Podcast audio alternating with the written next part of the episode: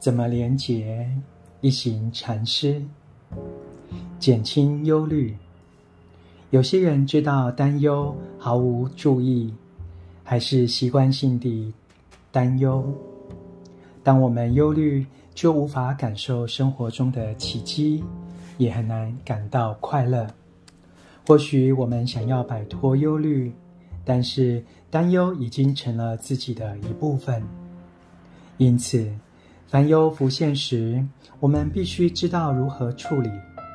以平和、非暴力的方式，温和地处理。